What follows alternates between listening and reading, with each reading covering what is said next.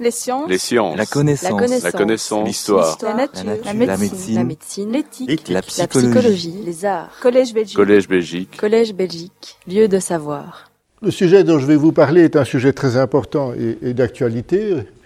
C'est les élections aux États-Unis.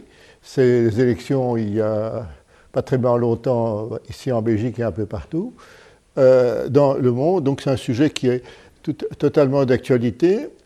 Et on parle beaucoup euh, de vote électronique. Alors c'est un mot que je n'aime pas du tout parce que ça ne veut vraiment pas dire ce que c'est.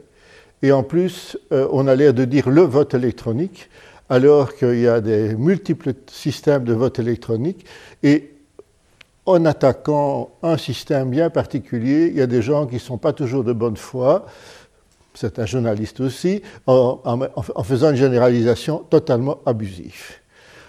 Ça, euh, je voulais quand même le dire dès le début. Alors moi, je n'ai pas trouvé de bons termes hein, pour savoir. Le vote papier, on va le voir un peu plus tard, euh, c'est pas si mal que ça, mais ça a des problèmes, et des problèmes qui, avec les nouvelles technologies, s'aggravent. Donc il ne faut pas dire, on va revenir en arrière, c'est foutu, Euh, tout avance, et on va arriver, euh, si ça continue, à des fraudes avec le meilleur système papier. Il faut bien savoir ça, je- je- j'en expliquerai tout à l'heure quel- quelques, quelques moyens. Donc la seule façon que ça marche encore bien, euh, et je ne parle rien que du vote, hein, je ne parle pas de la décision du votant, etc., avec toutes les fake news, etc., c'est encore un autre sujet, je parle vraiment de l'acte de montrer ce que l'on veut choisir. Donc c'est que ça. Bon, mais alors moi, moi, je parle du vote amélioré, mais ce n'est pas encore idéal. Le vote euh, assisté, mais ça a l'air qu'on va le modifier, etc. Donc il n'y a pas de bon terme pour ça. Si vous en avez un, moi je suis, je suis preneur. Mais en tout cas, le vote électronique est certainement tout à fait euh, inadéquat. Bien, alors euh, normalement je suis censé me présenter, donc je vais me présenter. Je vois bien qu'il y en a un certain nombre dans la salle qui m'ont déjà vu, mais enfin, et, qu'à me le refaire. Donc je suis chercheur, je suis ingénieur en maths appliquées euh, de l'UCL il y a bien longtemps puisque je l'ai fait à Leuven. Et euh, j'ai un doctorat en informatique euh, que j'ai fait euh, près de Paris à Orsay, au laboratoire de recherche informatique qui à l'époque était à peu près le seul endroit où on pouvait faire un tel doctorat. Donc j'ai bien mathématiques appliquées et informatique. Donc j'ai à peu près toutes les faces. Et en plus, en plus de ça, j'ai fait des stages en électronique. Donc je connais, et c'est quelque chose qui est extrêmement important, je connais euh, les différentes couches, euh, la partie matérielle, l'électronique, euh, je connais euh, l'informatique et puis les mathématiques qui, vont au-dessus. Et c'est mon point de vue et ça, ça s'emboîte évidemment. Bon, alors j'ai travaillé d'abord chez Philips pendant une vingtaine d'années, la recherche à Bruxelles et puis à Louvain-la-Neuve. Et là, un de mes projets, c'était le vote électronique. Euh, Je, je en parlerai euh, dans, quelques minutes. Un de mes sujets. J'ai donné cours à l'Université de Lille, à Namur ici. J'ai été euh, professeur invité pendant un an. J'ai donné des cours d'informatique et j'ai donné énormément de cours de, à, l'unité d'informatique, euh, la faculté d'informatique, pendant certainement 20 ans. Donc il y a plein de gens qui doivent me connaître. Et euh, Louvain, et alors actuellement, je suis chercheur au, MIT dans le département d'informatique et d'intelligence artificielle euh, depuis 2004. Bon, alors pour dire un petit peu euh, pourquoi je parle ici, en quoi je suis compétent, mais j'ai élaboré le premier ca- cahier de charge du premier système belge, euh, qui est toujours encore plus ou moins utilisé, même s'il est dans, sa, fin. Donc, euh, ce cahier de charge, on l'a fait autour de 1988-89. Donc, 30 ans après, à ma grande surprise, le système n'est pas encore mort et je, vais encore vous parler des, nombreux aléas euh, qui ont conduit à ce qui existe. J'ai participé à Bivoting, donc c'est je vais aussi raconter euh, ce qui s'est passé. C'est donc la réflexion qui a eu lieu euh, autour du ministère de l'Intérieur pour avoir un nouveau système dans les, dans années 90 et qui a résulté donc dans le terminal qui est utilisé aujourd'hui à Bruxelles, en Flandre, mais pas partout en Flandre, et quelques, quelques endroits en Wallonie, mais vraiment presque pas. Donc je connais à peu près toutes les facettes et je connais un petit peu aussi les coulisses, et je vous en parlerai. Euh, j'ai participé aussi, enfin j'ai proposé plus exactement, là réellement, d'employer le vote électronique à, à Louvain-la-Neuve pour l'élection du recteur. Euh, pas l'actuel, mais le précédent et l'actuel. Euh, et là, ça a été une expérience, une première mondiale. On n'avait jamais fait ça euh, comment, à cette dimension-là, puisqu'il y avait quand même environ 6000 électeurs, je dirais, entiers, plus les trentaine de mille comment, étudiants, donc ça fait à peu près 40 000 personnes. ça n'avait jamais été fait en employant Internet et en employant toutes les sécurités. J'en parlerai un petit peu tout à l'heure. Et j'ai participé à pas mal, enfin à plusieurs conférences sur le vote électronique. J'étais le chair de la principale une fois.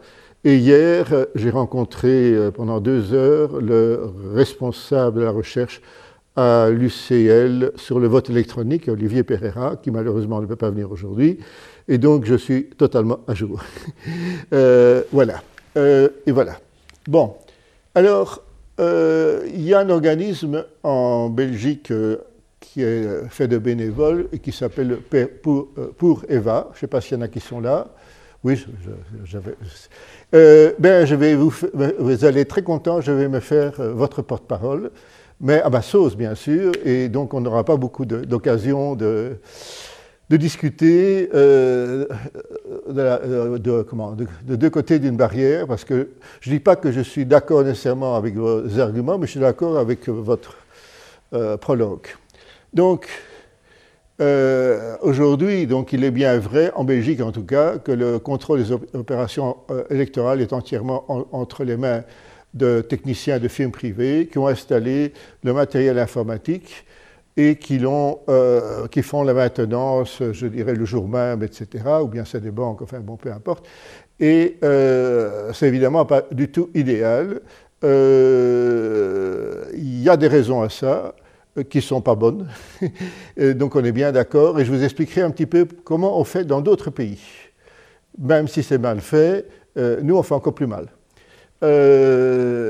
et donc, Bon, il faudrait que, effectivement, euh, les élections euh, permettent le contrôle par les électeurs euh, ordinaires, comme le système traditionnel. Je ne suis pas d'accord à dire que, comme le système traditionnel, ça permet à l'électeur moyen de tout contrôler. C'est faux. J'expliquerai tout à l'heure. Vous n'êtes pas nécessairement présent, et ça peut être même difficile pour le comptage, pour le transport, euh, et pour vérifier que, les, les, électeurs sont, etc., alors que les systèmes électroniques, partiellement avant le vote et après le vote, pas pendant le vote, permettraient éventuellement de, réellement faire ce contrôle. Donc là, euh, je dis, on est d'accord sur l'objectif, mais pas pour dire qu'il faut revenir en arrière, il faut améliorer ce qui existe et pas dire qu'il faut refaire. Bon. Euh, donc il ne s'agit pas de refuser la technologie à tout prix, euh, bon, ben, que bien garantir que le lecteur puisse contrôler valablement le déroulement des opérations électorales. Eh bien, c'est mon but, réellement, et mon but de faire encore mieux que ce qu'on fait aujourd'hui avec le papier et, et qui, se dégrade pour différentes raisons. Il faut bien se rendre compte de ça. Euh, bon, euh, donc le contrôle des opérations électorales par les électeurs, la garantie du secret du vote. Euh, il y a des systèmes qui, effectivement, et celui qui est employé en Belgique, ou les, systèmes qui sont employés en Belgique ne sont pas idéaux. Et donc, je vais vous expliquer un petit peu le contexte, un petit peu ce qu'il y a moyen de faire, et en n'étant pas trop technique et pas trop compliqué. Donc, je ne rentre pas dans les détails, et vous n'allez pas tout comprendre cette fois-ci, ça prendra du temps. Et je vous dirai aussi ce qu'il faudrait comprendre. Et euh, ça veut dire aussi qu'éventuellement, ben, le citoyen doit, faire l'effort, et parce qu'il croit comprendre ce qui fonctionne aujourd'hui, mais je ne suis pas sûr que c'est le cas. Euh, je veux bien faire un examen euh, autour de vous et vous m'expliquez le système de vote électoral exact Qu'est-ce qu'on compte? Comment c'est fait? Etc. L'influence du vote euh, en case de tête, etc. Eh bien, euh, vous, sans doute, vous savez ça. Mais si vous prenez les gens dans la rue, la plupart ne le savent pas. J'ai organisé des réunions au niveau de mon petit village, j'habite au Saint-Genès, euh, d'information, et je peux vous dire que les jeunes ne savent pas de quoi il s'agit, et les plus âgés croyaient avoir compris, et ils n'ont pas compris parce que le système a changé entre-temps, entre leur jeunesse et aujourd'hui.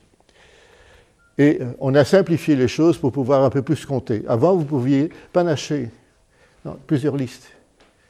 Eh bien, on ne peut plus. Eh bien, il y a plein de gens qui ne le savent pas. Et donc, du résultat des courses, ça fait des votes nuls. Rien que ça. Bon. Euh, alors, est-ce que c'est trop compliqué? Oui, parce qu'on fait ça à la main. Je vous montrerai tout à l'heure comment on fait en Allemagne un système du Land de S vous allez délirer. Vous allez dire, c'est pas possible qu'ils font ça. Oui. Donc, voilà. Bien. Alors, euh, l'actualité, ben, la, Suisse est très contente d'employer le vote électronique par Internet, ce que, soyons clairs, je ne conseille pas du tout pour les élections, euh, du moins pas comme les Suisses le font. Alors on peut comprendre qu'en Suisse, comme ils ont beaucoup d'expatriés, eh bien, les gens qui sont expatriés puissent l'utiliser. Euh, mais ça pose des petits problèmes. Enfin, il faut bien voir que le système belge n'est pas très bon non plus. Ma, ma sœur est suisse. Et donc, euh, je sais très bien toutes les manœuvres qu'elle doit faire pour pouvoir voter en Belgique, puisqu'elle est aussi belge. Eh bien, une fois sur deux, l'ambassade oublie de leur envoyer une convocation. Et en plus de ça, euh, si vous habitez euh, comment, un petit village, vous, devez aller à l'ambassade, qui est quand même un peu, loin. Les heures d'ouverture ne sont pas toujours bien mentionnées. En fait, on ne fait, je parle que de la Suisse, mais je crois que c'est vrai partout, les ambassades belges ne font pas beaucoup d'efforts, pas assez en tout cas, pour que le, euh, vote des Belges à l'étranger euh, soit bien repris. Et pourtant, le vote des Belges à l'étranger, ce n'est pas tous les votes possibles. Ils ne peuvent voter normalement que pour les élections euh, fédérales. Donc ils n'ont pas pu voter, par exemple, maintenant. Pas de maison communale. Oui, mais non, mais il y, a, des problèmes de règlement comme ça. Et il y a des ambassades qui se mettent les pinceaux là-dessus. Euh, et, donc, ce n'est pas évident. alors pourquoi? Parce qu'il n'y a pas de professionnalisme de l'élection en Belgique. Savez-vous combien il y a de personnes au ministère de l'Intérieur qui sont à temps plein? Peut-être que vous, vous savez, euh, qui s'occupent de ça Quatre. Combien il y en a en, en Fédération Wallonie-Bruxelles, etc. Zéro. En Flandre, zéro. Au niveau des communes, zéro. Donc il n'y a que quatre personnes qui sont à temps plein payées pour s'occuper des élections. Du coup, évidemment, tout doit être délégué. Donc, premier problème dont j'ai parlé, là, qui était le fait qu'effectivement, on demande à faire ceci et cela à des sociétés extérieures ou à des banques et la maintenance, c'est parce qu'il n'y a pas de personnel. Ce n'est pas une question de budget, puisqu'on doit le déléguer. Il n'y a pas de personnel. Vous savez qu'aux États-Unis, qu'on peut critiquer beaucoup, une petite ville est bien mieux, une petite ville, j'ai bien dit, 10-15 000 habitants, est mieux équipée que toute la Belgique pour voter. Ça veut dire quoi? Ça veut dire qu'ils convoquent les gens qui sont désignés euh, quelques semaines à l'avance, il leur donne des cours, il leur font faire des exercices pratiques, et c'est comme ça que le jour même, euh, après, le jour même où il y a l'élection, ben, le président ne commence pas à lire à 7 heures du matin ce qu'il doit faire, et puis introduit la clé USB à l'envers, enfin, ou que sais-je. Ça, pour vous dire, non, mais il faut se rendre compte comment ça se passe. Hein. Euh, bon, donc, euh, je reviens donc à la, Suisse. Donc, ils emploient un système qui est euh, basé sur Internet, qui n'est pas le même partout. Système de Genève n'est pas celui nécessairement euh, qui est utilisé dans un autre canton. Alors ils ont promis euh, que le système serait totalement transparent, que donc il y aurait le code source qui serait publié, etc. La Belgique fait mieux, hein, le code source est publié. Il est illisible, il est, crasseux, mais il est publié. et, en plus, c'est dans un langage que vous connaissez, enfin peut-être les plus âgés ici connaissent autrement. Bon, c'est de l'assembleur en partie.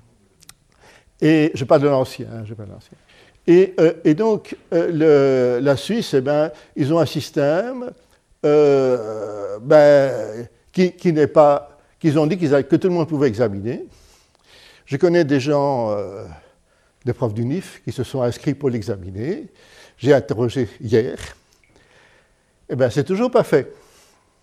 Donc, ben donc ils se vendent beaucoup en Suisse, mais ils ne sont pas aussi transparents qu'ils le disent, etc. C'est le même problème en Estonie. L'Estonie a été le premier à introduire, je dirais, système euh, de vote, etc. Il y a, je connais des gens qui ont examiné ça à l'époque où ça a été introduit. Ils ont dit toute une série de problèmes et euh, le gouvernement, les informaticiens qui les conseillaient ont dit Oh, il n'y a pas de problème, on va laisser faire. Résultat des courses, ils se sont fait pirater.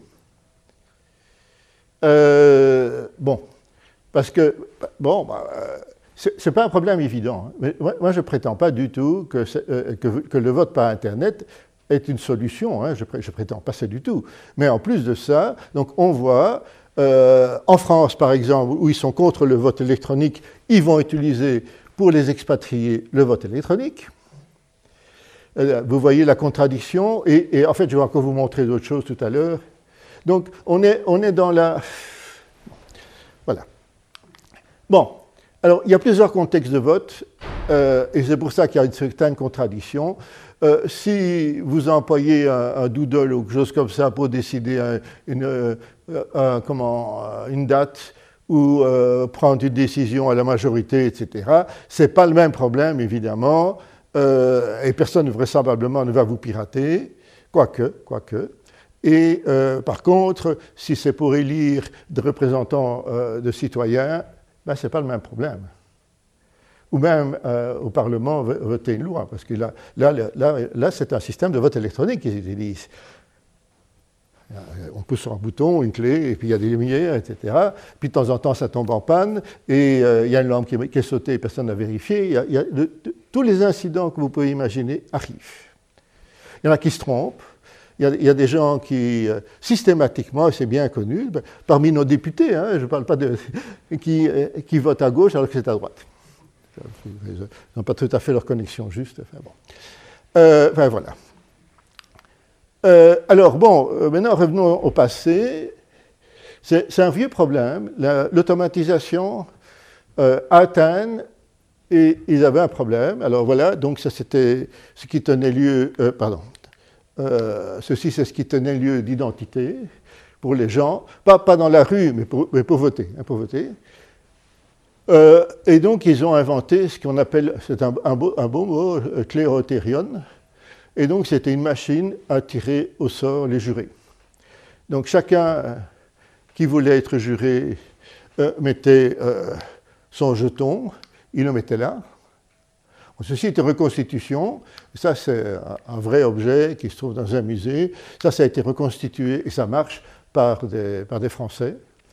Et si vous cherchez sur le web, vous trouverez une démonstration complète. Je ne vais pas vous expliquer ça. Donc chacun introduit des jetons, et puis euh, de l'autre côté, enfin bon, on tire, et puis de l'autre côté, il y a euh, euh, un élément, et ça a été tiré au sort. Je ne prétends, pas, du tout que c'était totalement honnête, je ne prétends pas du tout qu'il n'y avait pas moyen de tricher, mais le but était quand même que ce soit un appareil qui fasse ce tirage plutôt que toute, euh, manipulation euh, et autres. Donc le problème n'est pas nouveau, c'est plus, de 2000 ans. On, déléguait déjà à une machine un choix qui éventuellement euh, pouvait être manipulé par des personnes. Et là, ça se passait devant témoins. Bon, alors il y a d'autres systèmes, je ne vais pas y venir, mais c'était pour montrer quand même dans, le passé. Euh, à Venise notamment, il y a eu des choses aussi qui sont assez intéressantes. Ils ont imaginé des systèmes avec des zones très spéciales, très compliquées, etc. Mais c'est plutôt pour le système de tirage au sort. Donc c'est une forme de vote, bien sûr, mais ce n'est pas euh, assemblée de votes. C'est plutôt un choix. Bon, alors donc, euh, maintenant vous l'avez compris, est-ce que le, vote électronique c'est une histoire belge? Ben, Pas du tout.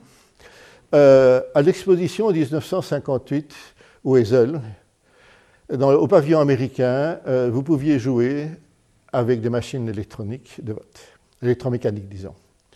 Euh, c'était très impressionnant. Euh, et personne à l'époque ne se doutait qu'éventuellement ces machines euh, feraient du bruit bien après et n'étaient pas si bonnes que ça. Mais donc, en 1958, les États-Unis étaient déjà très fiers de montrer qu'ils employaient des systèmes automatiques qui se sont révélés par après bien faibles et pas du tout comment euh, compatible avec ce qu'on dirait comme un bon choix. Donc ça, c'est, euh, c'était quand même plus de 60 ans. Hein. Euh, et, et, le problème, c'est que certaines de ces machines qui ont plus de 60 ans ben, sont encore fabriquées.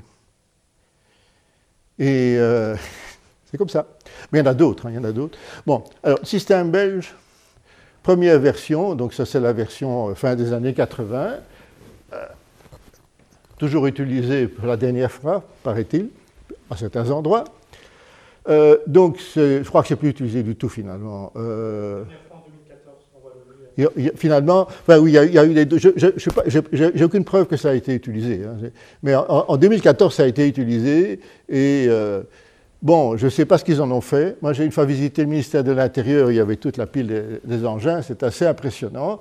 Et donc, on les ressortait tous les deux ans de leur poussière, etc. On les rallumait, il y en a certains qui ne remarchaient plus. Euh, puis après ça, le, gars qui, faisait l'entretien a pris sa retraite, il était seul. Et donc on, a dû euh, on devait le refaire revenir pour les élections. c'est pour vous dire l'ambiance en Belgique. Hein. On, en est là, donc il y a le logiciel de cette machine-là a été écrit par une seule personne et maintenu par la même seule personne. Peut-être pas en 2014, mais avant ça. Bon, euh, c'était une personne de confiance, sans doute, mais, c'est vraiment le, pire de ce qu'on peut imaginer comme scénario euh, par rapport euh, au libre ou à l'open source, hein. même si ça a été publié. Moi, je, l'ai sur mon ordinateur, mais c'est illisible. Enfin, il faut prendre du temps, quoi. C'est pas, pas pour, c'est pas de la documentation. Alors ça, c'est la nouvelle machine belge, disons lors du vote et alors après lors de la sortie euh, euh, du bulletin. Euh, bon, alors il y, a deux parties, etc. Alors ça, c'est la, machine qui a été utilisée en France dans une trentaine de communes et qui n'est plus utilisée aujourd'hui. Et ça, c'est le genre de machine qui est vendue et utilisée aujourd'hui aux États-Unis. aujourd'hui, j'ai bien dit. Donc vous voyez, il y a toujours un écran. la nouveauté disons, euh, euh, plus récente, c'est qu'effectivement, vous avez une sortie papier, euh, ce qui est devenu dans certains pays d'ailleurs une obligation légale. Vous devez, vous faites ce que vous voulez, mais à la, fin, il doit y avoir un papier.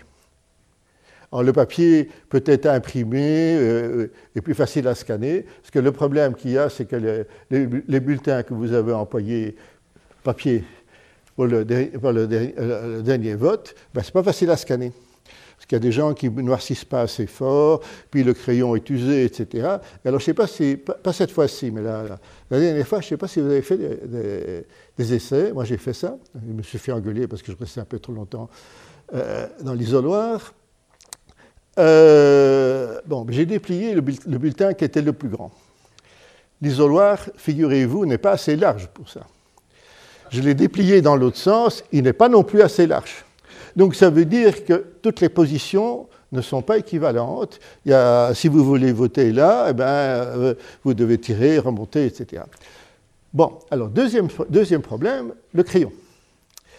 Euh, j'ai, bien étalé tout, j'ai pris le crayon et j'ai essayé de voter à l'extrême bah, euh, gauche en bas. Pas moyen. dans l'isoloir où j'étais. Donc, c'est quand même pas normal ça. la chaîne. Oui, j'ai n'ai pas mesuré. Hein. Et donc le problème, c'est que si on ne change pas la taille de Mais non, mais c'est ça le problème, bien sûr. Euh, on ne les a pas grandis, mais les bulletins ont grandi. Voilà, à, Bruxelles en tout cas. À Bruxelles en tout cas. Ben oui, il y, a, 25 partis avec 60 noms dans certains cas. Vous imaginez, dans le Capir, ça fait 1500 euh, noms. Alors, on ne peut pas écrire trop petit parce que déjà qu'il y a des gens qui se plaignent que c'est trop petit en plus. Puis il y a des gens qui ont des noms à rallonge, alors on doit mettre quand même un petit caractère. Enfin bon, bref. Euh, oui, mais on est. Quand je dis qu'il y a moyen d'améliorer, on n'emploie pas des zones transparentes, euh, donc il n'y a personne qui s'est vérifié au début qu'elles sont, qu'elles sont vides. Ou, bon, Et euh, enfin, il y a plein de petits problèmes comme ça comment, de logistique qu'on pourrait vraiment euh, améliorer avant de, passer à, ceci. Euh, bon, enfin bon, c'est pour vous montrer un peu le, genre de modèle.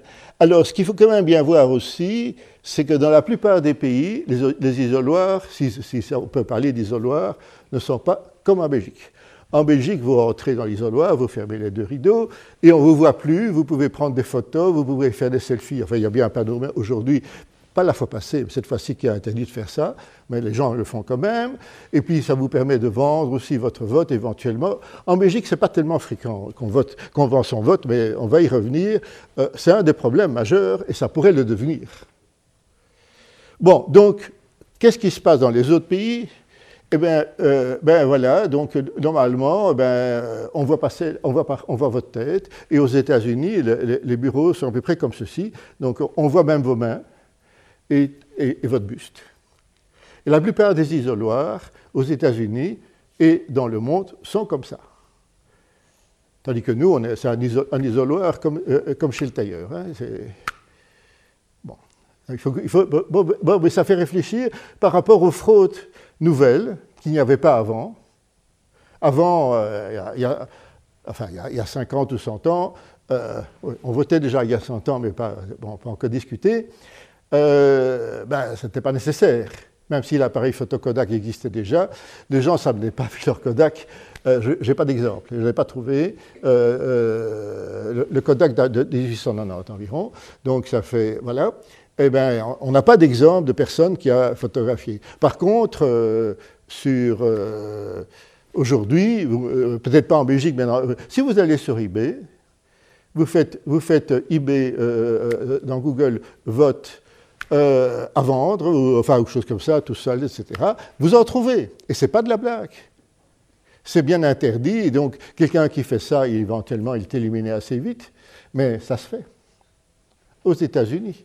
Alors maintenant, puisque ça ne marche plus avec eBay, eh ben, etc., il y a des sites qui font ça, il y en a quelques dizaines. Euh, pas nécessairement contre de l'argent, il y, a des échanges, enfin bon, bref. Donc, euh, il faut bien se rendre compte euh, que ça peut dérailler. Alors maintenant, est-ce que c'est marginal? Relativement oui, pas partout. Euh, dans la bande de Gaza, par exemple, le Hamas, lors des dernières élections, il y a déjà quelque temps, a euh, ben, il demandait que chacun monte son smartphone et si c'était le bon vote, eh ben, les gens recevaient une prime. Vous ne le saviez pas? Voilà comment ça marche. Et ce n'est pas, le seul pays, c'est eux qui ont commencé seulement. Bon, donc si vous voulez éviter, il faut améliorer les choses et contrer des choses qui n'existaient pas avant, et, donc pas revenir en arrière nécessairement. Bon, euh, voilà.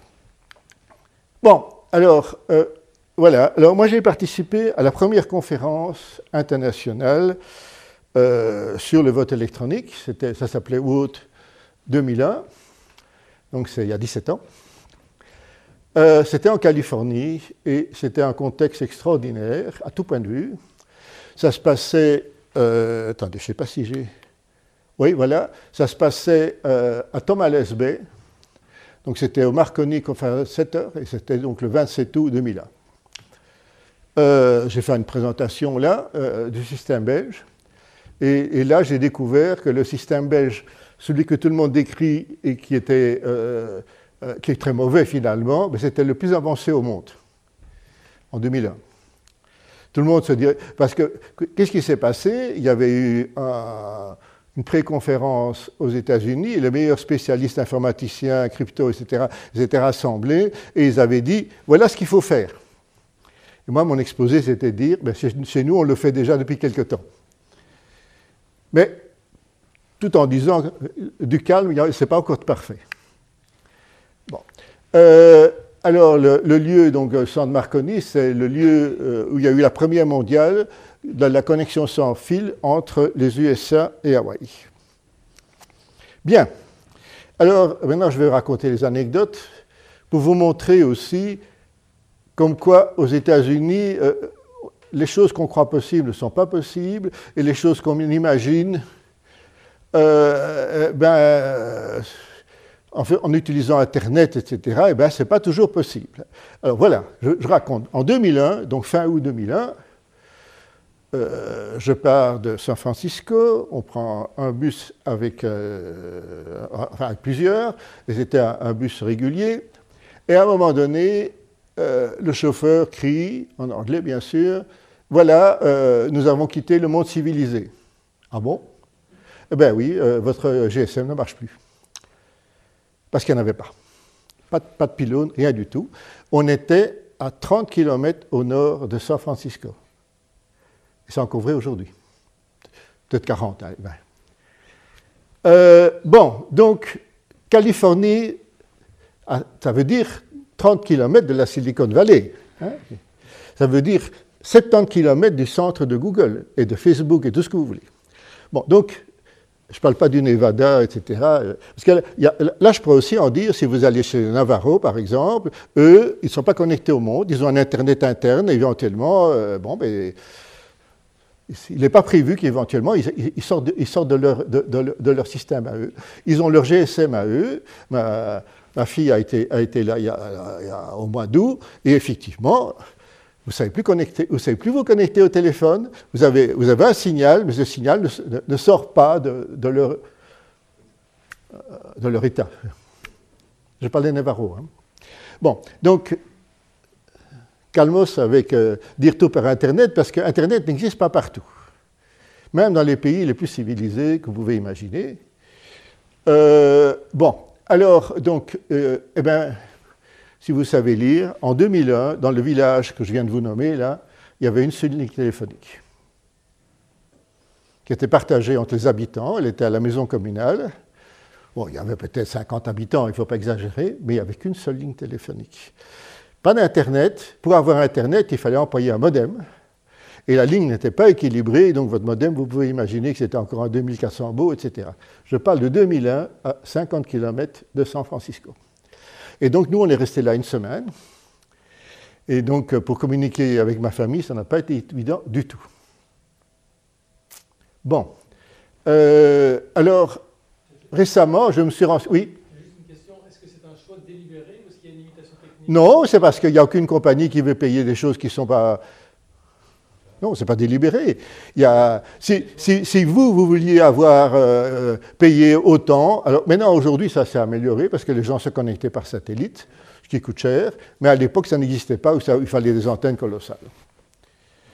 Euh, non, je les ai vues, je les ai vues, les antennes. Euh, c'était des antennes de 3-4 mètres, donc c'était... Si vous vous promenez le long de la côte californienne vers le nord, ben, il, doit encore avoir des résidus de ça. Maintenant, aujourd'hui, les gens pas une petite antenne vers les, satellites, mais bon, ce n'est pas un débit très fort. Hein, bon. Alors, j'ai un ami, j'ai un ami qui habite tout près de là.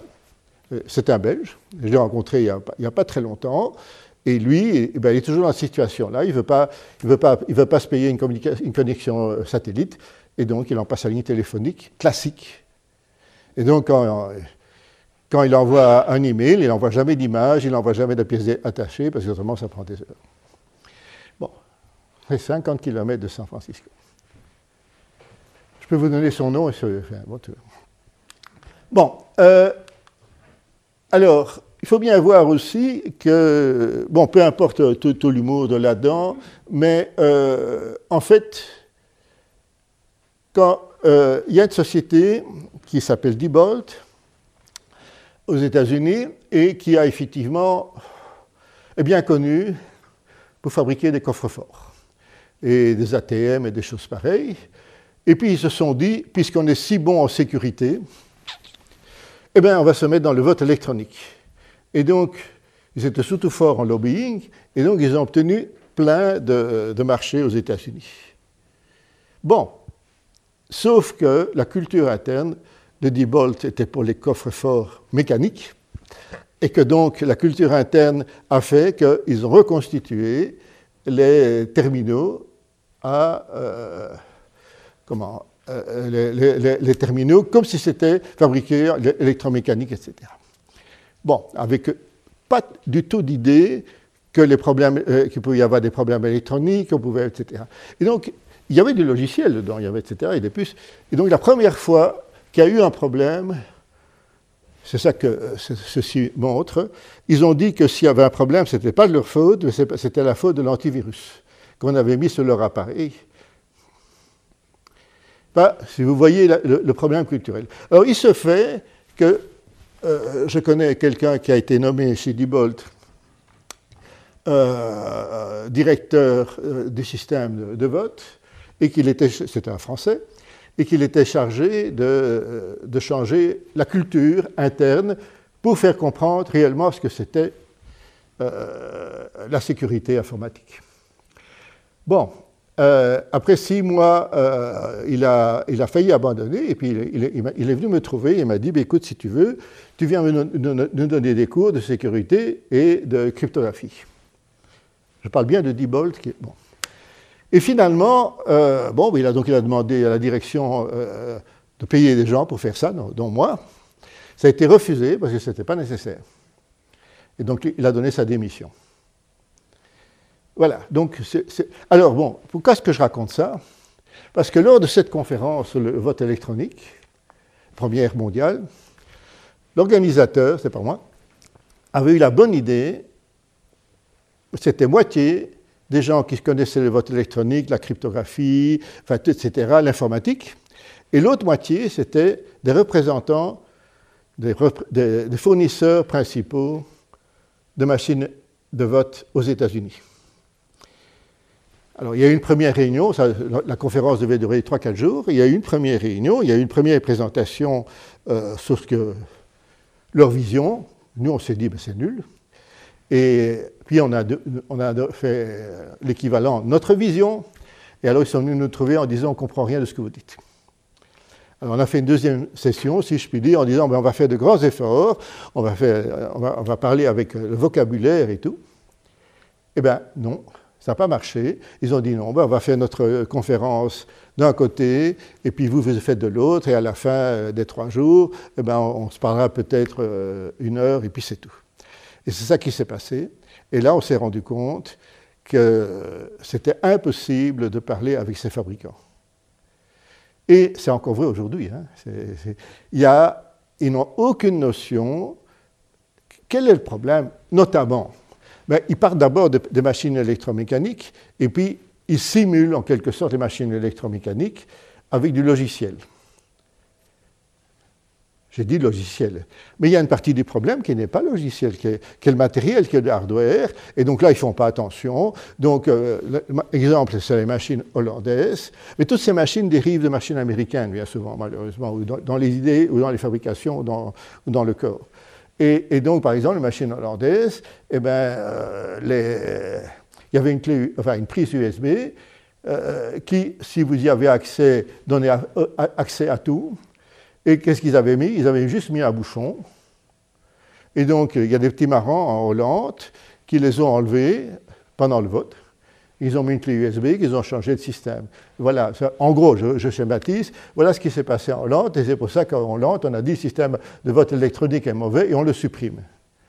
Mais ce n'est pas ça du tout. C'est que les fabricants sont nuls et que les gens qui ont commandé ça, qui ont encore le charge, n'ont pas remarqué que c'était nul. Et puis après ça, on dit que le vote électronique est nul. Donc il faut, un petit peu relativiser les, choses. J'ai vu, lors d'une conférence, il y a quelqu'un qui avait réussi à récupérer une machine hollandaise et j'ai vu une démonstration, euh, je dois même peut-être avoir des photos quelque part, euh, c'était délirant euh, de voir que cette prise USB était, était vraiment visible. Quoi. Donc, aucune conscience de ce que c'est la sécurité et encore moins quand c'est hardware. Bon, euh, alors maintenant parlons de bivoting. Donc bivoting, c'est quoi? C'était euh, une commission qui avait été nommée par les sept entités fédérales et, comment, et, régionales, etc., pour faire un rapport sur comment améliorer le vote, le vote en Belgique. Bon. Alors, petite parenthèse sordide, le gouvernement wallon n'a jamais payé. Je ferme la parenthèse sordide. Euh, donc ça veut dire que l'UCL n'a pas été payé. Euh, bon. Euh, puisque ça ne sert pas, ben alors pourquoi payer hein? Bon, alors le, choix des experts a été très curieux. Donc le ministère de l'Intérieur à Bruxelles a envoyé une lettre à tous les doyens belges de faculté des sciences politiques et sociales. Parce qu'évidemment, ce sont les professeurs de sciences politiques et sociales qui savent comment voter électroniquement. Euh, il n'y a qu'un seul professeur qui a, répondu, c'est de l'Université de Gand. Euh, donc, euh, il n'y a personne de Namur qui a répondu, il n'y a personne de, l'UCL qui a répondu, ni de Liège, ni d'Anvers, etc. Il y a juste un, de Gand. Bon, alors évidemment, ce n'était pas un grand succès.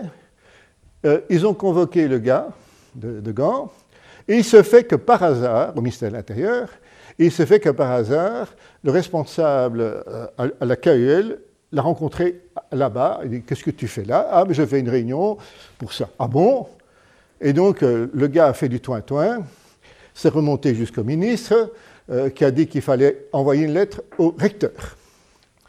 Alors, donc, il y a une lettre qui a été envoyée au recteur, et il n'y a personne qui a répondu. Vous voyez, comment on fait en Belgique. Hein. Donc, euh, alors, euh, bon, le gars de la KUL, il s'appelle, euh, enfin, bon, c'était le responsable du groupe crypto, Bart Prenel, a insisté. donc, il a trouvé le système.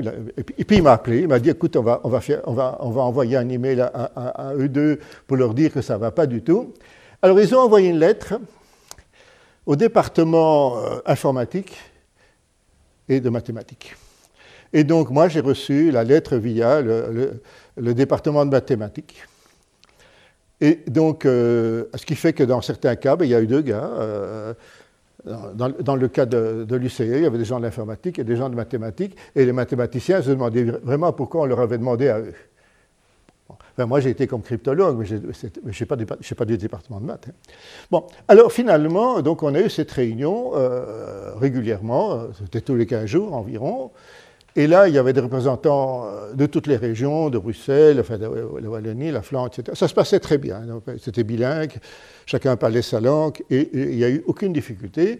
Il y avait des, experts, des quelques experts en élection du ministère de l'Intérieur, et euh, sous forme anonyme, ils nous ont raconté plein de choses.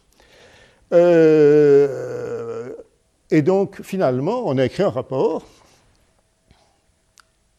euh, pardon. Et, et puis, euh, donc, on l'a relu, on a fait chacun des commentaires, et puis on n'en a plus entendu parler. Six mois après, le rapport est sorti, et là, on a découvert que ce n'était pas celui qu'on avait lu, et qu'on n'avait pas tenu compte de nos commentaires, et que ça avait été intégralement écrit par une seule personne, qui est un, consultant de la KUL. Je n'ai pas dit que c'est la KUL qui a fait ça, c'est une seule personne. Bon, donc le rapport euh, publié ne correspond pas à notre consensus, ne correspond pas, euh, pas vraiment aux longues euh, réunions qu'on avait eues, on avait eu des votes, des discussions, etc. alors, il y a, a quelqu'un, un informaticien, qui a fait une note de minorité. je ne sais pas ce qu'il est devenu. Pour dire, marquer quand même le coup. Hein.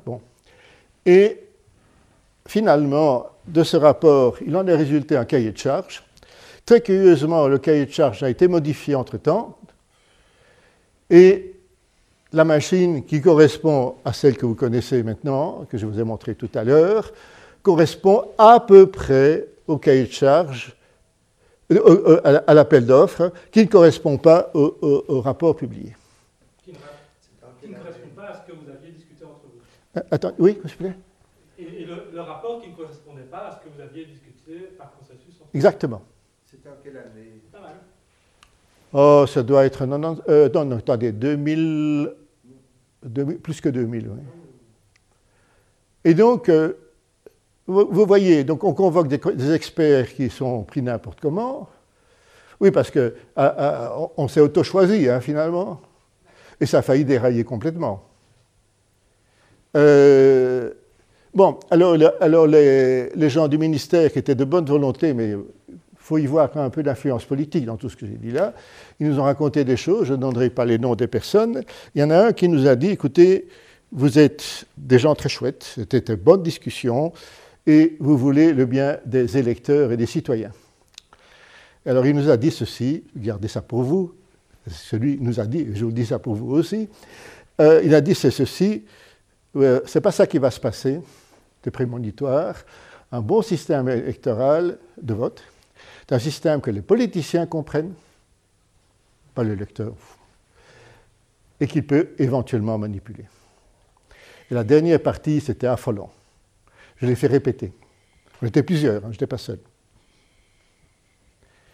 Donc, voilà ma vision un petit peu. Alors, je n'ai pas dit que c'est manipulé, euh, je n'ai pas dit ça, mais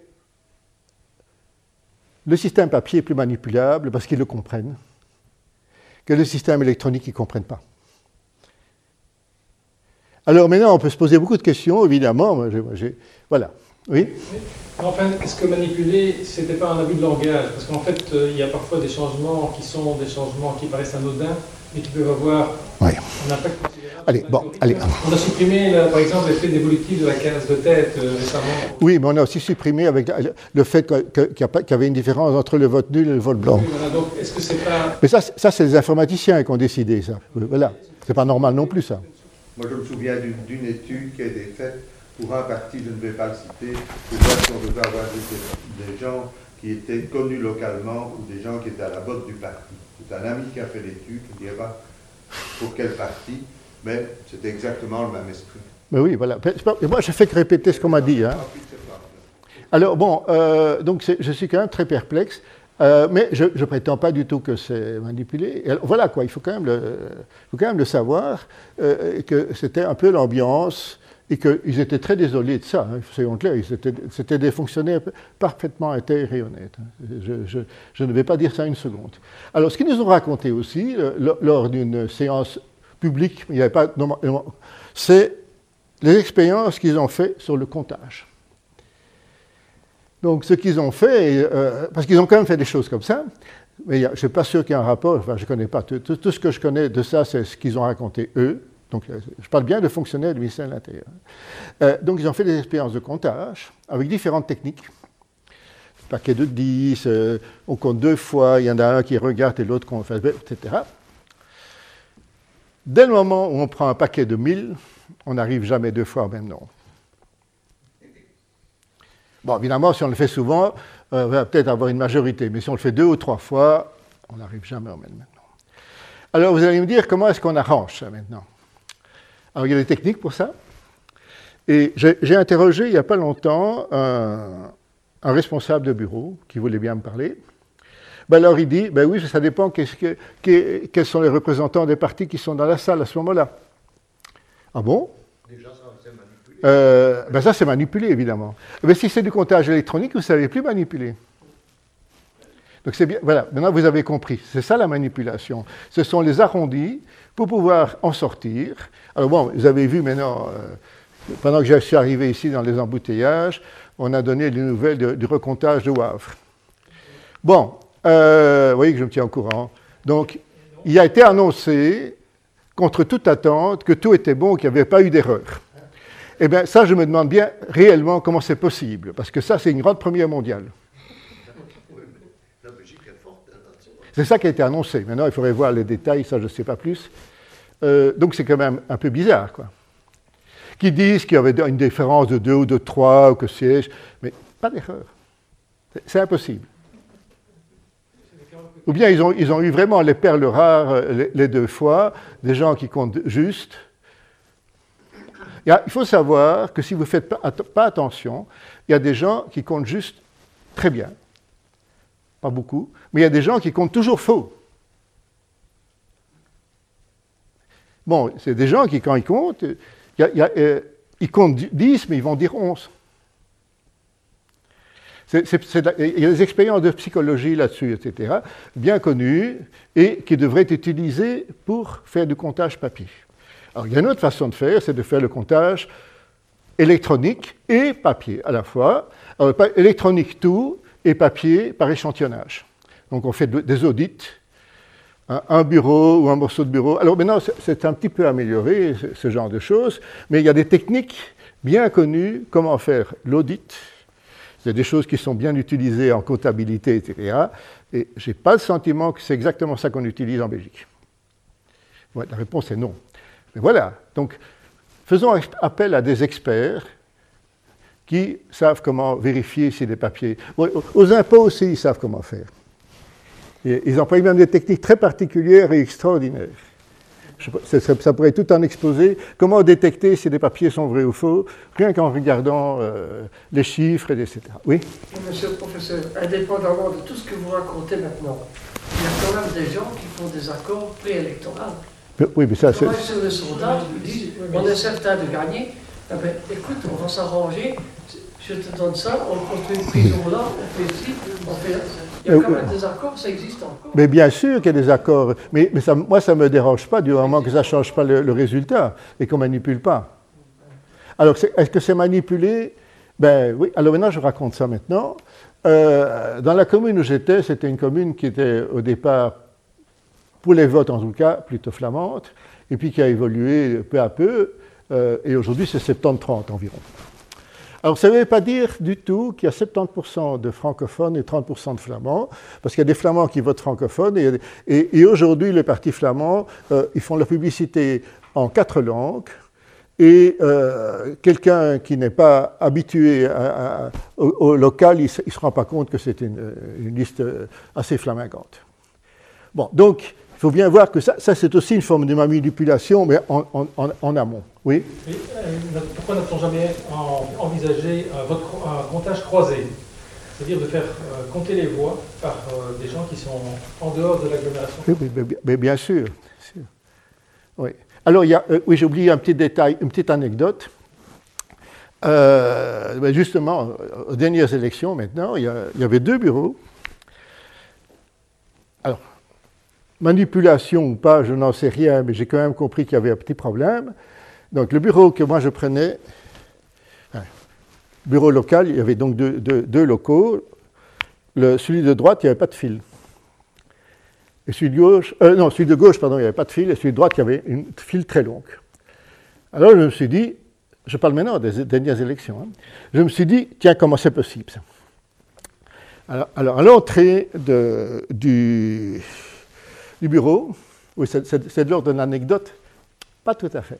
À l'entrée du bureau, je vois que tous les bacs de bière qui étaient à leur disposition étaient encore pleins. Je dis, tiens, ils, ont, déjà. Il était 11h30. Hein. Euh, je dis, tiens, on les a déjà euh, refournis Non, pas du tout. Le bureau, à part le président, était composé uniquement de dames. J'ai été voir le bureau d'à côté après, en me disant, tiens, c'est quand même bizarre, c'était que des messieurs, et là, la bière était filée. Bon, vous imaginez que bien que le bureau, qui était euh, où les gens ont pris déjà plusieurs bacs de bière, parce que ce n'est pas un, eh ils sont moins attentifs. Alors moi, j'ai des éléments. Moi, je connais quelqu'un, pas cette fois-ci, une fois précédente, toujours dans la même commune. Il s'est trompé de carte d'identité, il a pris, c'est un, monsieur, hein, il a pris la carte d'identité de sa sœur. Eh bien, il a, pu voter, on ne lui a rien demandé, on ne lui a pas dit tiens que ce qu'il soit. Et, donc il a voté, et puis quand il est revenu, il a constaté ce que je viens de dire, il a vu que c'était celle de sa sœur. Euh, et donc euh, il était bien embêté. Alors, euh, qu'est-ce qu'il a fait? Il en a discuté avec, sa sœur, qui lui a dit que, ce qu'il devait voter. Et il a été revoté une deuxième fois avec sa carte d'identité. Je connais la personne. Hein. Alors, bon, voilà, voilà. Alors, dans, ma commune, on a fait voter des nonnes qui étaient euh, dans un, cloître à Assault. Euh, il y a un bouquin là-dessus, hein, euh, Georges Cléfailly a écrit ça. Et, et, en plus de ça, moi j'ai un ami, c'était un flamand, il devait être échevin et il lui manquait 20 voix pour l'être. Il n'a pas été élu, il a, été dégoûté, il a démissionné. Euh, et trois semaines après, dans le local où avait lieu un des bureaux, dans une école, on a trouvé les papiers derrière une armoire. Et il y avait 30 bulletins pour lui. je ne parle pas de Corse ici, hein, je parle de Belgique et de ma commune. Et je peux vous en raconter d'autres euh, dans le Brabant wallon. Bon, ok. Donc, ce que je veux dire là, euh, j'arrête. ça doit être amélioré. C'est scandaleux. Alors, c'est des vieilles histoires, mais il y a des histoires. Alors, maintenant, j'ai. Euh, dernier point le transport. Oui, je m'occupe de sécurité. Hein. Le transport des, des bulletins. Donc, entre. Euh, pour le vote, pour, pour compter. Alors, donc, c'est cacheté, etc. Alors, bon, donc c'est parfait. Bon, euh, moi j'ai suivi des cours de, de, crochetterie, si je puis dire, pas de crochet, enfin de crochet, pour les serrures. Donc j'ai été visité euh, très mal parce que c'est assez confidentiel. Il faut savoir que les tests de coffre-fort pour toute la Belgique se font à Louvain-la-Neuve. Ce n'est pas à l'université, c'est dans, dans, un, local technique. Et donc, euh, un coffre-fort haut de gamme ça s'ouvre en 40 secondes. Donc le truc que vous achetez au bricot, 10 secondes. Une serrure moi je vous l'ouvre en 5 secondes. Je n'ai pas, pas, de serrure à la maison. Hein. Euh, j'en ai discuté avec un, serrurier, un, Français euh, qui travaillait en Belgique, très haut de gamme et il m'en a encore raconté d'autres. Donc ce qu'il faut savoir, bon, vous allez dire, vous parlez de serrure. Ce n'est pas ça qui est utilisé, des, c'est un seau, etc. Alors là, justement, ben, je, me suis renseigné. Le niveau qu'on emploie en Belgique, ça, s'ouvre et ça se referme sans que ça se voie en 30 secondes. Vous saviez ça? Je n'ai pas de nouveau dit que c'est fait. Mais pourquoi est-ce que c'est aussi faible que ça?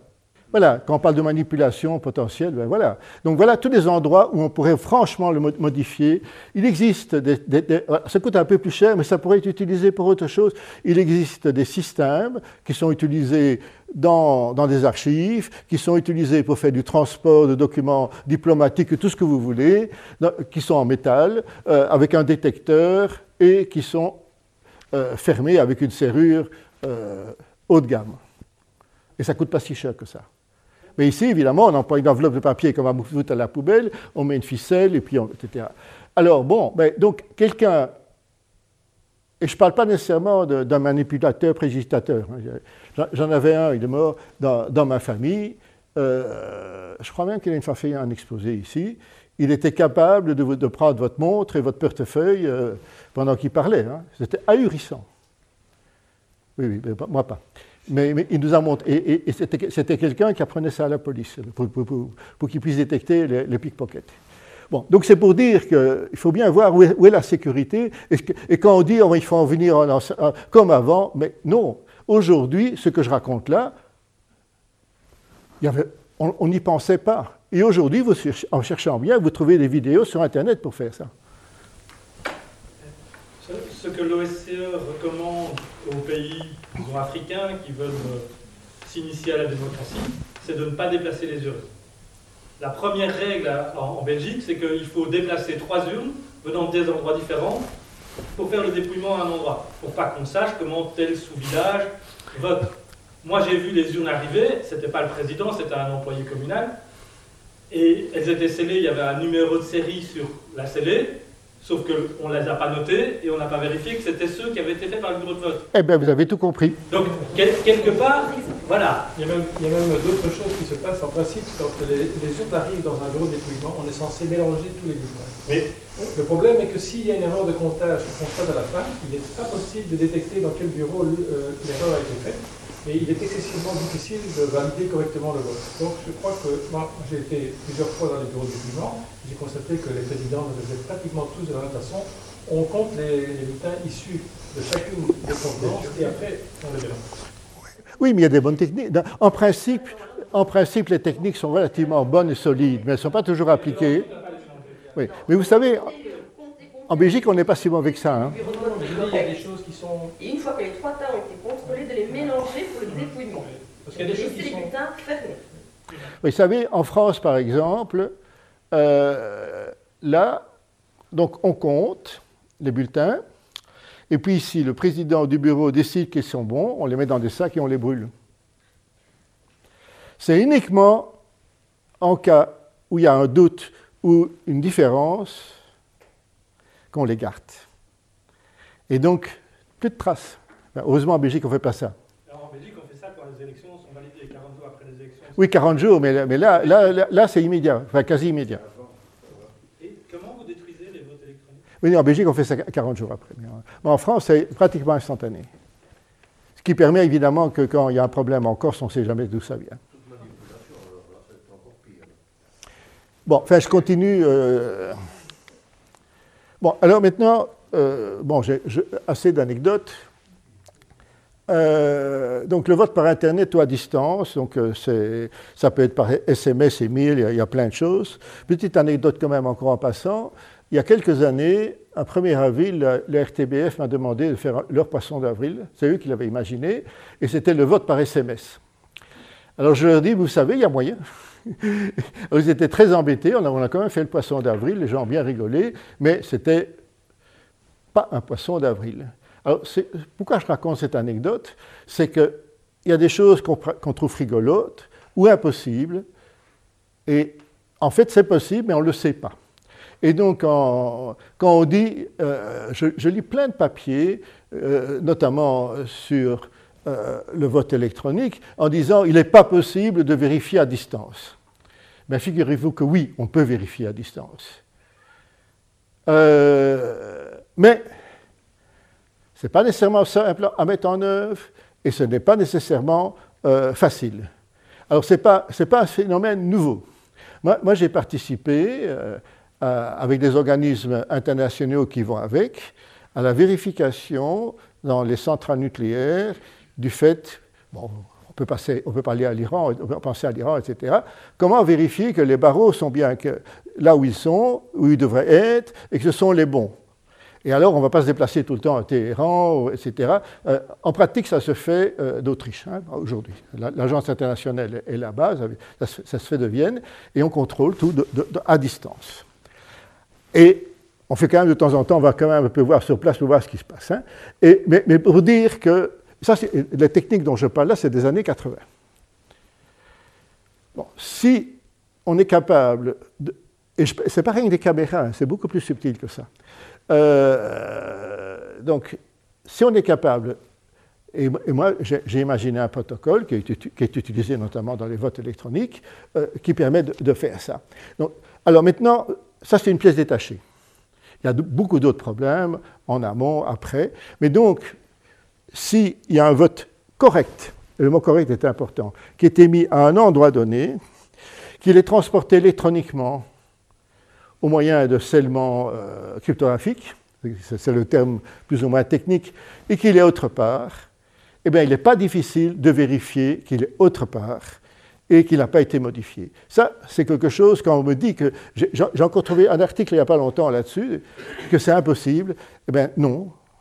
Dites-vous bien, on ne vous l'a pas expliqué, vous ne l'avez pas compris, et peut-être bien que les scientifiques qui ont imaginé ça sont en tort, parce qu'ils n'ont pas bien expliqué. Moi, à titre personnel, j'ai écrit des dizaines d'articles là-dessus, j'ai écrit des, articles à, tous les niveaux, euh, mais les gens euh, notent, ils, comprennent, bien il faut, ça prend un certain temps, et puis ils oublient.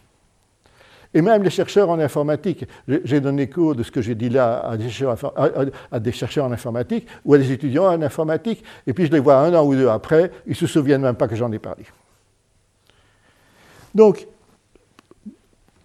la cryptographie, je n'ai pas dit que, tout est possible, hein, je n'ai pas dit ça, mais la cryptographie, c'est l'art de résoudre des problèmes que, que pour le sens commun, ils sont impossibles à résoudre.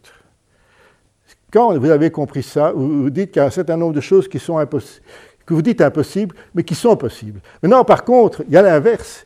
Il y a des choses que vous croyez possibles et qui ne le sont pas. il n'y a pas de sécurité absolue, il n'y a pas de vote totalement secret, il y a pas, enfin, il y a plein de choses. Bon, vous prenez un exemple, je pas du vote électronique à ce moment-ci. Ben, si vous voulez rendre le vote électronique réellement secret, ça veut dire que le matériel que vous utilisez dans l'isoloir, eh ben, il n'y a pas de fuite. Eh ben, tout circuit, là je parle de matériel, hardware, eh ben, ça rayonne.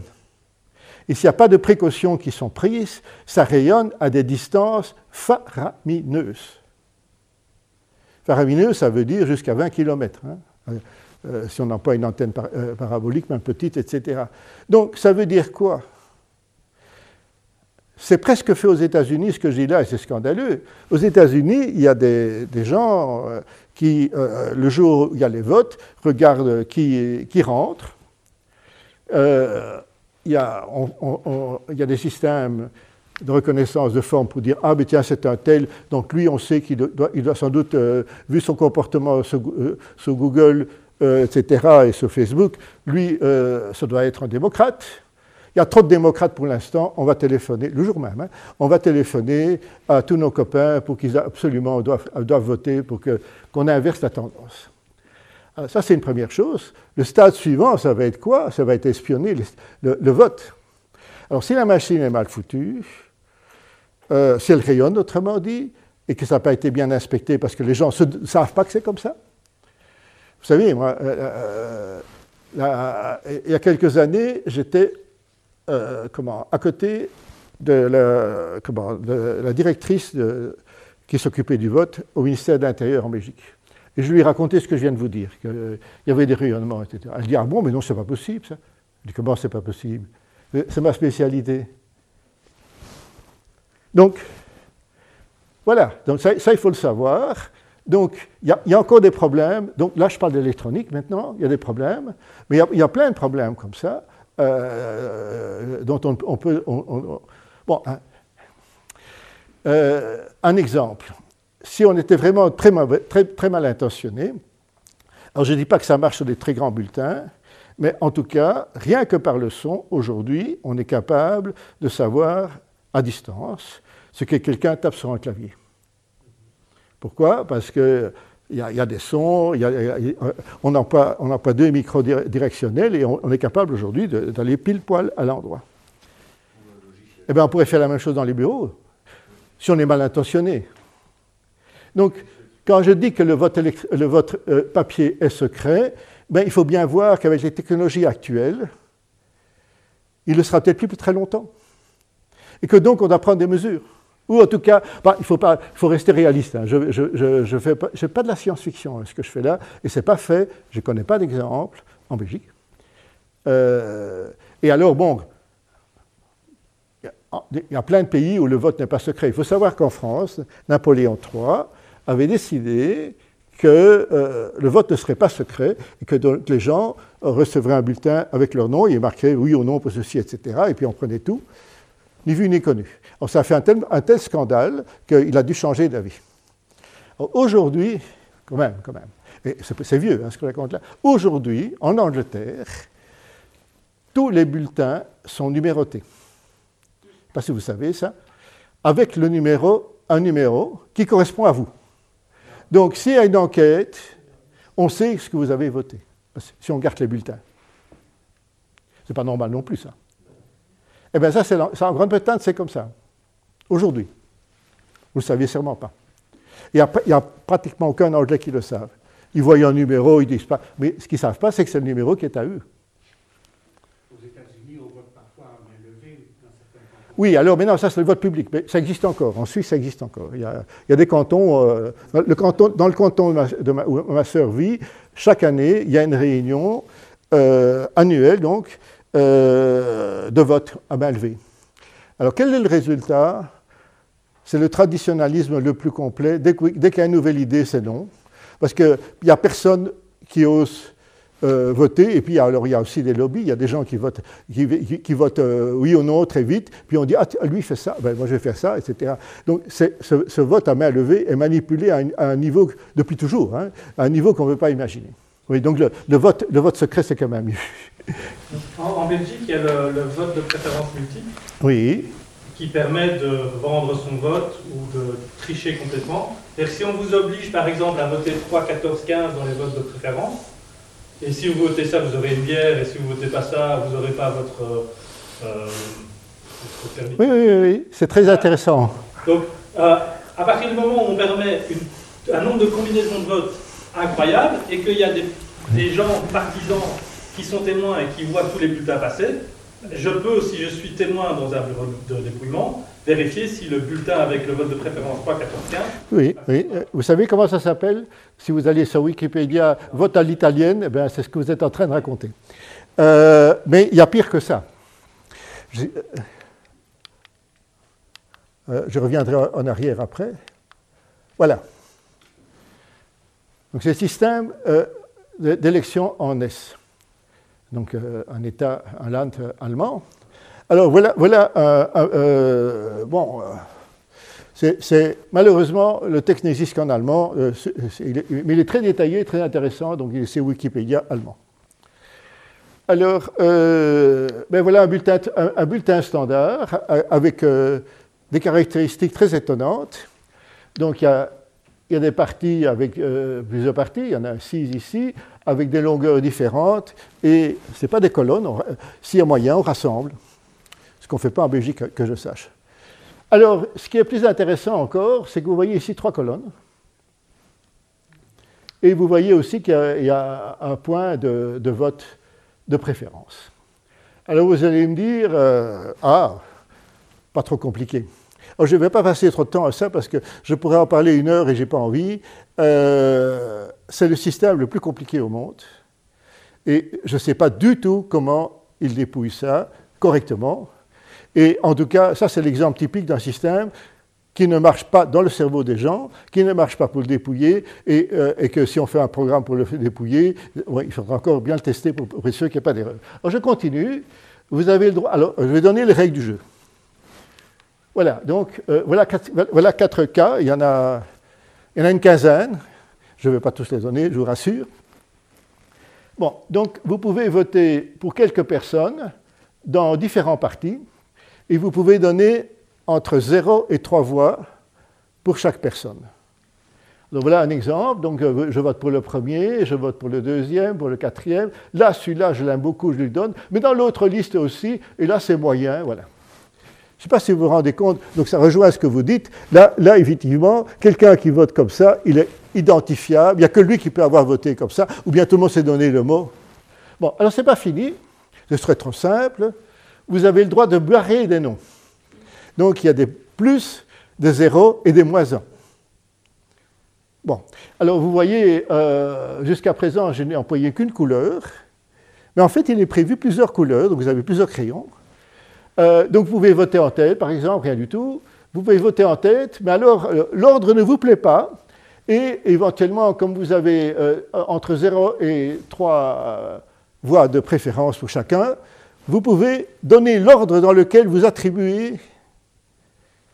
Je ne sais pas si vous vous rendez compte de ce que je raconte. Donc ici, donc vous, votez pour le PB, là. Donc vous dites, celui-là, il sera premier, deuxième, troisième, et on... Ah, eh bien, je continue, 12, 13, 14, 15. Donc, je ne sais pas si vous vous rendez compte comment dépouiller ça. Bon, alors ceci, vous allez me dire, oui, d'accord, mais ce n'est pas encore... Je n'ai pas fini. Euh, donc, il y a, y a des, cas euh, où vous pouvez euh, comment, donner un ordre, et il y a des cas où c'est une voix absolue. Je sais même pas ce que ça signifie exactement et quelles sont les conséquences, et je devine qu'il n'y a pratiquement aucun des lecteurs qui peut savoir, en ayant fait ça, qu'est-ce qu'il a vraiment influencé.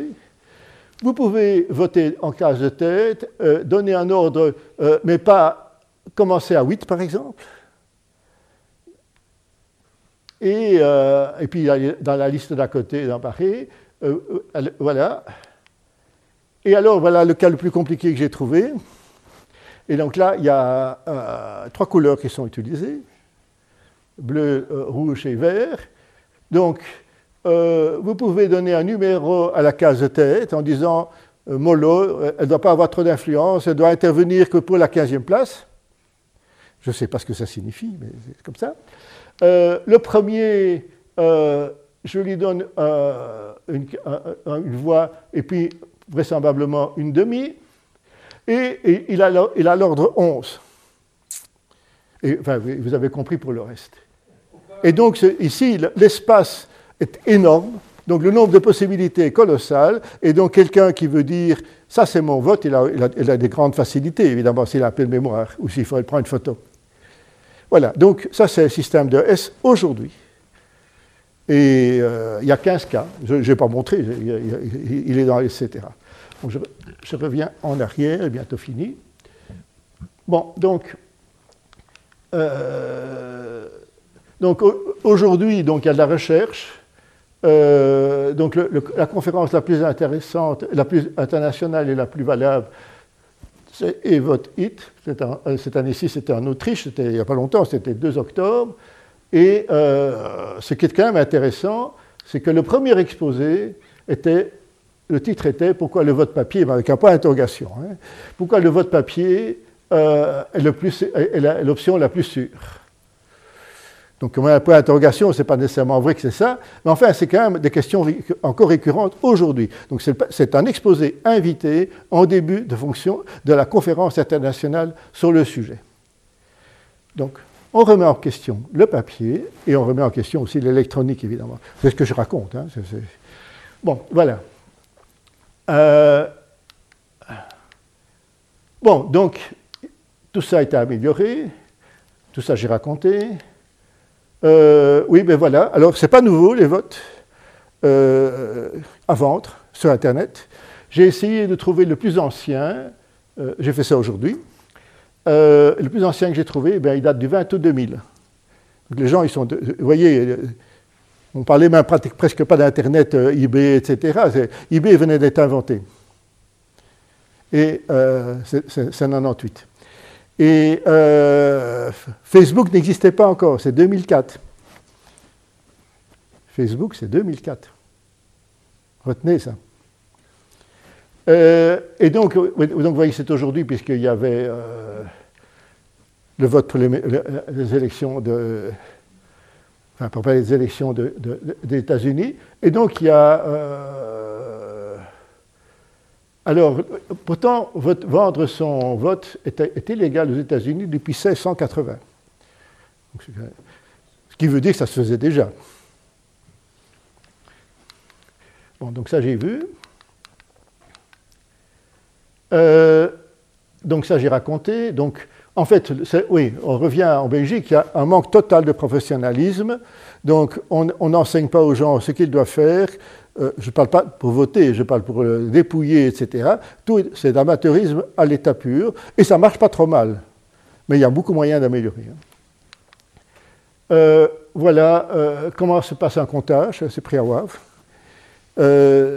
donc il y a un certain nombre de gens, il y a des gens qui manipulent les papiers, vous voyez comment ça se passe. Euh, il y a des gens qui sont témoins. Ça n'a pas l'air d'un protocole très rigoureux. Hein, on regarde C'est Wavre. Hein. Euh, alors voilà les sacs. J'essaye d'être concret, pas, pas parler en l'air. Bon, alors le futur, après ça je termine, je suis presque à temps. Tout le monde dit qu'il faut faire employer les blockchains.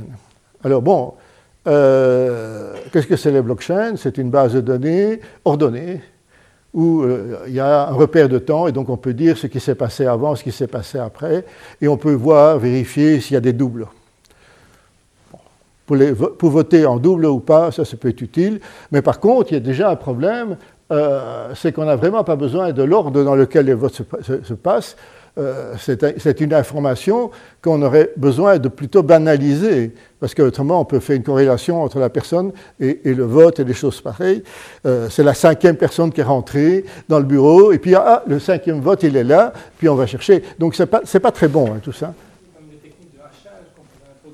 Oui, on peut, on peut faire plein de choses, hein. mais alors, ah, oui, mais il faut quand même l'exploiter après. Donc on doit revenir au clair à un moment donné. je suis d'accord avec vous que le blockchain lui-même peut être totalement anonyme et totalement impénétrable, mais si c'est que ça, vous ne savez pas l'utiliser. Donc il faut autre chose en amont, et c'est toujours le problème qu'il est là. Bon.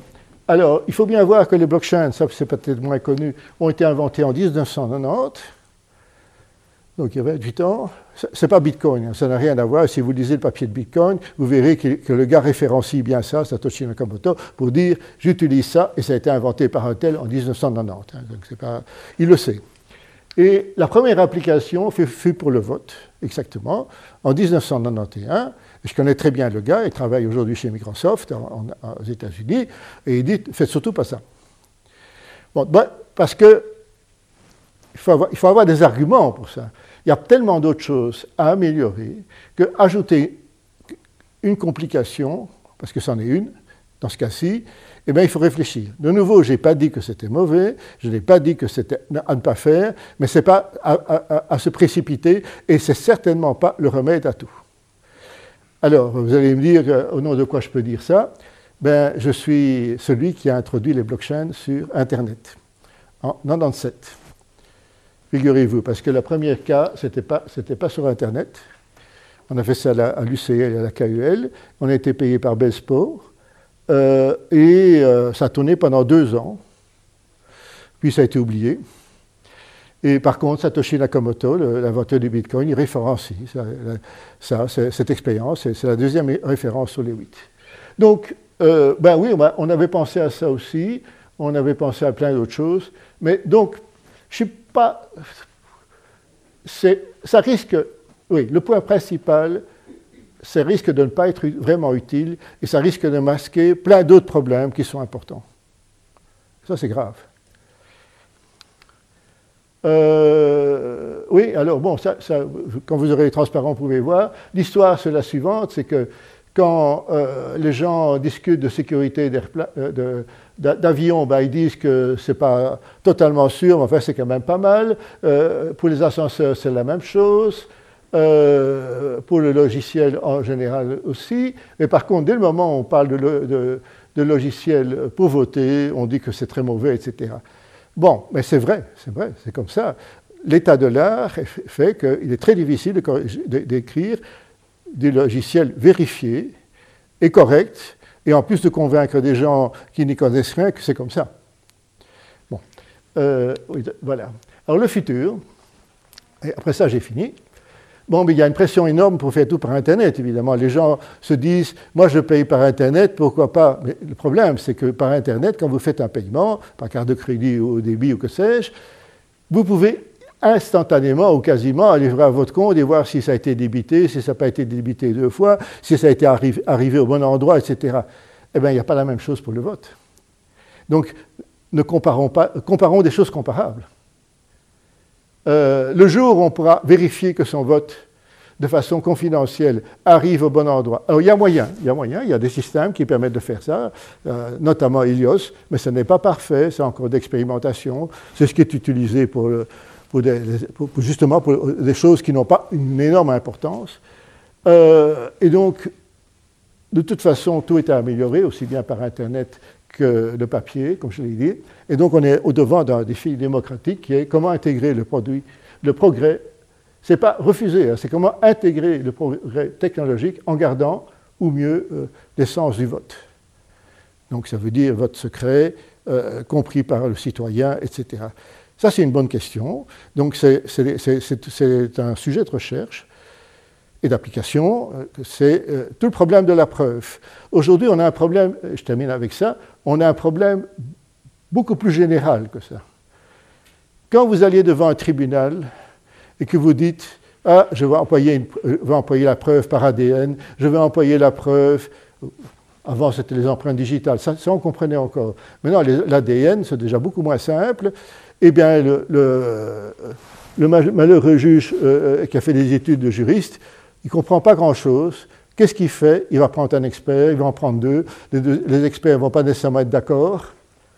Et, et puis, il doit trancher, je ne sais pas comment. Et, donc, aujourd'hui, ça c'est un peu l'état de l'art pour beaucoup de choses. Hein. Vérifier qu'une signature manuelle ou, électronique.